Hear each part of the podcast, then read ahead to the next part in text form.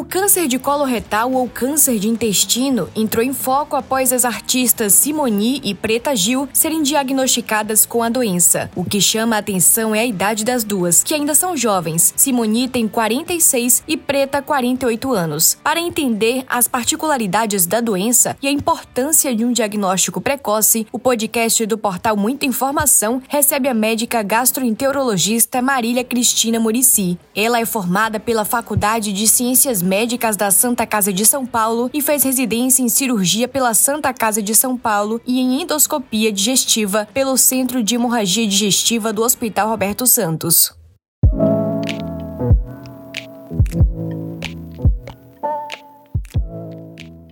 Doutora, seja muito bem-vinda ao podcast do portal Muita Informação. Tudo bem? Tudo ótimo. Muito obrigada pelo convite, Bruna. Eu quero responder as perguntas da forma mais clara possível para poder ajudar. Claro, vamos lá. Esse assunto veio à tona depois dos recentes diagnósticos de câncer do intestino, né, o colo retal, em pessoas famosas e com menos de 50 anos. Foi o caso da cantora Simone, da cantora Preta Gil. Ligaram aí o sinal de alerta da população para o aumento da incidência da doença em faixas etárias mais baixas. Essa tendência vem acontecendo com todo mundo, apenas no Brasil, ou é uma impressão nossa por causa desses casos dessas famosas? Não, é, essa incidência, aumento da incidência em menores de 50 anos, ele já tem sido percebido desde a década de 90. Tá? Então, assim, nos Estados Unidos tem alguns órgãos de vigilância de tecnologia que perceberam que entre 95 e 2016 já houve um aumento da incidência de câncer, principalmente na mulheres com menos de 50 anos, numa taxa constante de 2% ao ano. E por que, doutora, que vem acontecendo essa incidência numa fre uma frequência maior, né, nessa população mais jovem, com idade inferior a 50 anos? A gente entende qual é esse fenômeno? É, o que se tem mais dito em relação a, é ao aumento da exposição é multifatorial, na verdade, né? Existem alguns fatores de risco para aumento da incidência de câncer do intestino, como o aumento do sedentarismo, o aumento da obesidade, o, tabagismo prolongado, o consumo excessivo de bebidas alcoólicas e consumo exagerado de alimentos ultraprocessados. Todos eles fazem parte de fatores de risco para o carcinoma coloretal. E a gente cada vez mais tem observado isso com os países desenvolvidos, em desenvolvimento. Então, assim, esses fatores, eles acabaram ficando muito mais prevalentes em toda a, a população, independente da idade. Entendi, doutora. E falando melhor sobre essa questão alimentar, para a gente poder definir melhor nesse papel da alimentação nesse processo, o que são os alimentos ultraprocessados, como a gente pode identificar, há um consumo seguro desses alimentos, desses produtos ultimamente, ou as pessoas têm comido desenfreadamente? Os alimentos ultraprocessados são formulações industriais. Elas passam por várias etapas de processamento. Então, eles acabam adicionando, as empresas, os indústrias acabam adicionando uma alta adição de açúcares, gorduras, substâncias sintetizadas em laboratórios, corantes, aromatizantes, conservantes, tudo com a intenção de estender a duração do alimento, mas também para torná-lo mais atrativo, né? Então, seja na sua cor, seja no seu aroma, sabor ou na textura, né? Fica difícil a gente conseguir olhar um alimento e saber se ele é ultraprocessado. A gente acaba tendo que olhar e começar a criar o hábito de ler os rótulos mesmo. Então, quando você verifica um rótulo de um alimento com um número elevado de ingredientes, vezes cinco ou mais, com nomes que você tem pouca familiaridade, que eles não são usados em preparações culinárias comuns, então você aí começa a ler gordura vegetal hidrogenada, xarope de frutose, isolados proteicos, né, espessantes, emulsificantes, corantes, aromatizantes, com certeza são um alimento ultraprocessado, né? Tem vários alimentos que eles acabam sendo vendidos como saudáveis, mas eles passam por um processo industrial que acaba é, adicionando todos esses itens. O consumo excesso desse tipo alimentar, ele está diretamente associado ao aumento da incidência de doenças não transmissíveis, como doenças cardiovasculares, diabetes mellitus, obesidade e também a maior incidência de câncer. Pois é, doutora. Em contrapartida, o consumo das fibras é bastante recomendado, aconselhável. De que forma esses alimentos beneficiam o nosso organismo e colaboram para a saúde intestinal em geral? O efeito positivo da fibra alimentar, ela está relacionada ao fato que a parcela da fermentação dela, esse componente, ocorre no intestino. Então, ele acaba melhorando, impacta na velocidade do trânsito intestinal, mantém o pH do colo e a produção de alguns subprodutos como, que tem uma importante função fisiológica e ela acaba mantendo o equilíbrio da flora bacteriana intestinal que permite uma maior defesa do organismo. Entendi. E aí fatores como o sedentarismo, o etilismo, tabagismo e sobrepeso são também fatores de risco para diversas doenças. Há alguma relação específica, doutora, entre eles e o câncer coloretal ou são fatores que dizem respeito a todos os tipos de tumor de uma forma geral? O sedentarismo, etilismo, tabagismo, sobrepeso, eles já são consagrados como fatores de risco modificáveis para todos os tipos de tumor, não só o câncer coloretal. Eles entram como fatores de risco milhares de tipos de cânceres aí. E com relação ao vírus HPV, doutora, além de estar associado aos tumores de colo de útero, ele também é fator de risco para o câncer coloretal? É, o papilomavírus humano, né, ele está relacionado na carcinogênese dos tumores do canal anal, mas é, tem alguns estudos que associam a presença do HPV na carcinogênese dos tumores coloretais. É, a maioria dos autores está percebendo uma prevalência maior do DNA do HPV em tecidos malignos, comparando com pacientes controle controle. Então, isso está tá sugerindo um papel potencial na infecção da HPV na carcinogênese coloretal. Mas ainda, isso ainda está em estudo. Em relação ao canal anal, ele já é intimamente ligado, mas em outros cânceres coloretais ainda ele está sendo em estudo. E quais são os sinais, doutora, que servem de alerta e de sintomas também do câncer de intestino? Eles surgem de uma forma precoce ou apenas nos estágios mais avançados da doença? A maioria dos pacientes com câncer coloretal, eles não têm sintomas no início, não. O câncer coloretal geralmente é um câncer lento e silencioso. E os sintomas, eles vão depender também da localização do tumor. Se ele está localizado do lado direito, que é a posição mais proximal do intestino ou do lado esquerdo. Mas os sinais de alerta, que geralmente acabam sendo os mais comuns, são a alteração do ritmo intestinal, então aquela paciente que tinha um ritmo mais obstipado e de repente modificou isso com mais diarreico sem qualquer motivo. Ou então um paciente que tinha uma tendência a ser mais, ter um intestino mais diarreico e de repente começou a ter uma alteração para ficar mais obstipado. Outros sinais de alerta comuns são sangramento anal, tá? Então, o sangramento anal que muita gente, é quando encontra, tende a associar com hemorroida, isso realmente é um erro, tem que ser avaliado por um médico, tá? A presença de tumorações abdominais, ou quase anemia crônica verificada no exame laboratorial, é, emagrecimento, então são sinais de alerta para realmente fazer uma investigação melhor.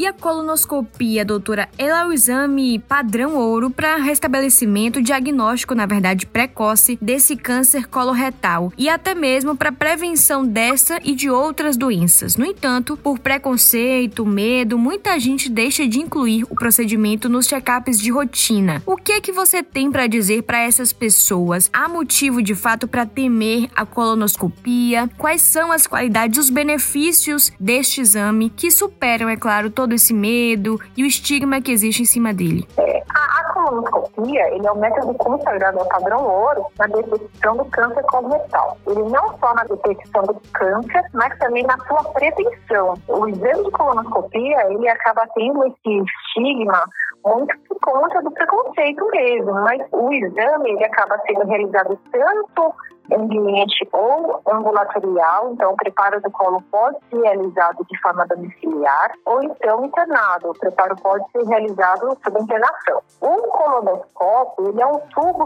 fino, flexível, que ele tem um, na sua ponta, ele tem uma câmera permite a avaliação de toda a mucosa do intestino. O exame, no geral, ele tem uma sedação para promover um conforto para o paciente e no mesmo procedimento, né, encontrando algumas lesões pequenas, a gente consegue passar pinças por dentro do próprio aparelho para remoção ou biópsia, tá? Então, existe não só o diagnóstico, como a própria terapêutica durante o procedimento, durante o exame. E isso acaba evitando realmente a, a, a evolução da doença.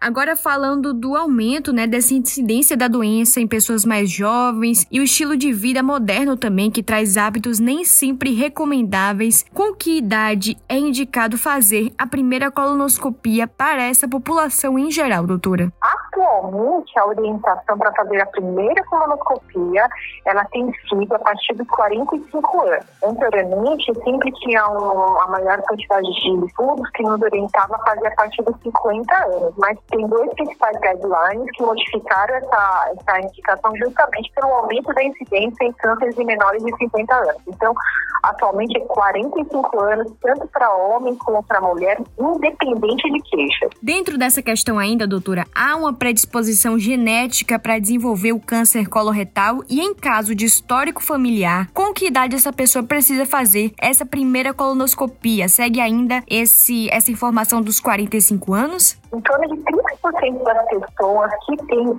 que vão desenvolver câncer coloretal, eles têm algum membro da família que também foram acometidos pela doença. Mas somente 30%, tá? Desses, desses pacientes, é orientado a iniciar a colonoscopia a partir dos 40 anos de idade ou 10 anos antes da idade do parente que teve a, a lesão. Tá? Então, por exemplo, se uma pessoa tem um pai que teve um carcinoma coloretal com 60 anos, ela vai iniciar o seu rastreamento a partir dos 40 anos, tá?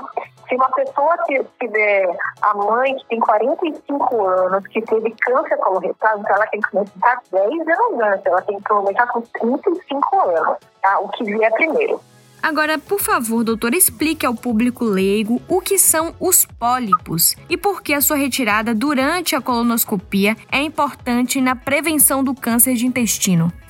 O pólipo é como se fosse verrugas. Elas acabam sendo encostadas, espalhadas no intestino. Às vezes elas medem milímetros de tamanho, um, dois, três milímetros, mas pode medir alguns centímetros também. Sempre que a gente encontrar uma lesão polipóide, uma verruga, durante o exame da colonoscopia, a gente faz a retirada da lesão. Isso, as lesões, no geral, elas não nascem malignas. São lesões, são tumores benignos ali. Só que a gente, se a gente não remover, ela vai acabar sofrendo uma carcinogênese e durante com o passar do tempo ela pode realmente virar um, um tumor. Então, durante a própria colonoscopia, a gente consegue retirar esse pólipo e não permite que ele evolua. Com base nos protocolos médicos atuais, doutora, com que periodicidade a colonoscopia ela deve ser repetida? A periodicidade, ela depende de vários fatores, né? Primeiro tem que avaliar se a última colonoscopia teve um preparo do colo adequado. Outro fator é se a colonoscopia foi realizada até a região do cego, com a intubação fecal, que é a porção mais distal, né? Seria a parte mais proximal do intestino, na verdade. É, havendo pólipos nesse último exame, a gente tem que saber se eles foram retirados de forma completa para não permitir recidivas dessa lesão. Considerando, no geral, uma pessoa que fez o, o, uma colonoscopia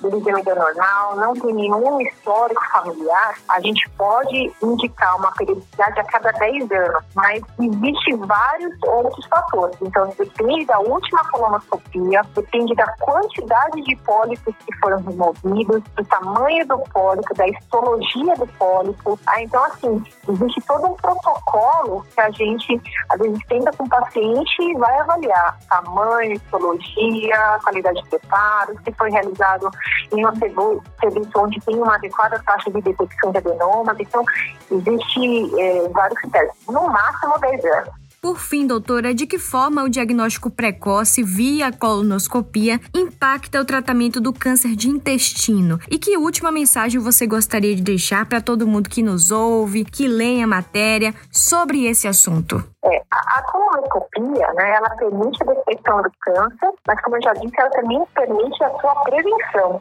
O rastreamento, ele possibilita que a doença seja diagnosticada precocemente, sendo tratada e curada, né? Atualmente, o tratamento do câncer coloretal, ele evoluiu muito nos últimos anos. Então, o, o diagnóstico do câncer em estágios iniciais permite uma taxa de sobrevida em 5 anos de mais de 90%. Então, quanto mais precoce é a lesão encontrada, mais fácil é o tratamento.